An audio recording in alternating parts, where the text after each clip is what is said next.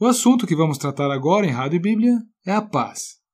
Mas uma paz especial, uma paz que se aplica sempre e uma paz que se aplica a qualquer circunstância. A passagem bíblica que servirá de norte para as nossas reflexões será, segundo aos Tessalonicenses, capítulo 3, versículo 16. Ora, o Senhor da paz, Ele mesmo, vos dê continuamente a paz em todas as circunstâncias. O Senhor seja com todos vós. Finalmente, o Evangelho chegou a Tessalônica. E uma nova igreja havia se formado ali. Porém, aqueles novos convertidos não tinham uma vida nada fácil. As pessoas da cidade eram religiosas, fanáticas e ofereciam ferrenha oposição ao cristianismo. Esses irmãos de Tessalônica padeciam perseguições. Internamente, no seio da Irmandade em Tessalônica, também havia dificuldades. Ali havia falsos mestres, por um lado, e por outro lado, havia pessoas que andavam desordenadamente, eram preguiçosas, não queriam mais trabalhar e viviam à custa de outros.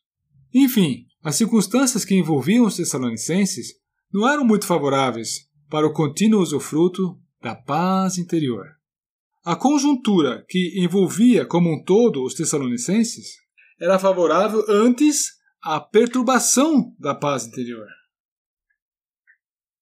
Em 2 Tessalonicenses 3, no versículo 16, ou seja, na carta escrita a essa igreja em Tessalônica, a Escritura faz menção do Senhor da paz.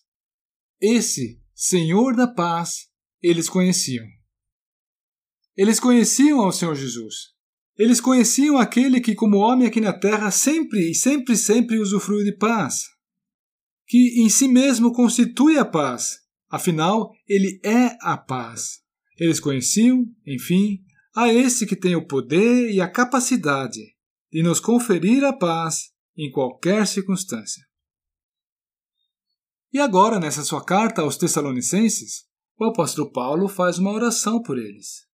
E ele pede, pelos Tessalonicenses, que o Senhor da paz lhes dê continuamente a paz em todas as circunstâncias. Nós vamos conferir em 2 Tessalonicenses 3, versículo 16.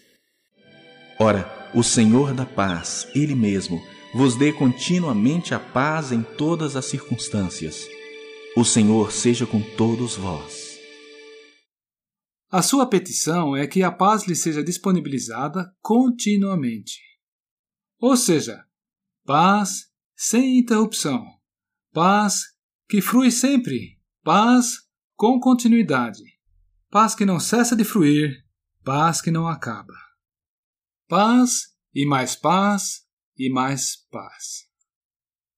E além de pedir que a paz lhe seja dada continuamente, ele também pede por paz em todas as circunstâncias.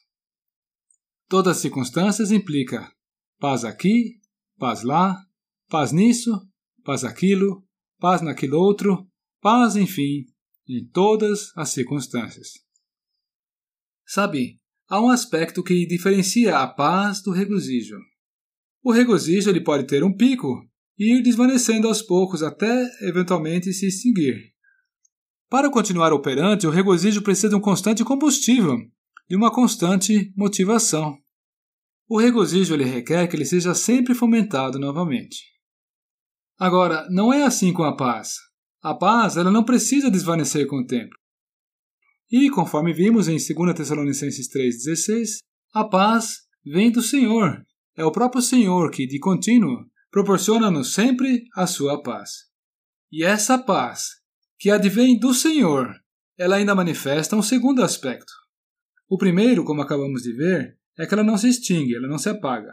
Mas há ainda o segundo aspecto, que ela é aplicável a toda e qualquer circunstância.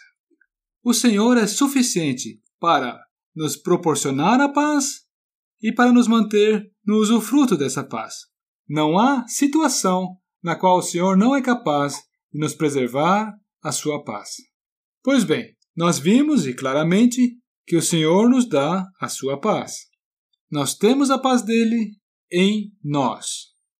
E o interessante é que a palavra de Deus também nos assegura que nós temos algo com nós, ou seja, conosco. E aí estamos falando do próprio Senhor. Nós temos o Senhor conosco. E ele não é somente aquele que acalma a tempestade, mas é também o mesmo que entra em nosso barco e fica conosco. Deu para perceber a riqueza dos recursos que dispomos no Senhor? Queremos algo mais? Não precisa, né? E a paz de Deus, que excede todo o entendimento, guardará o vosso coração e a vossa mente em Cristo Jesus. O que também aprendestes e recebestes e ouvistes e vistes em mim, isso praticai, e a paz de Deus será convosco.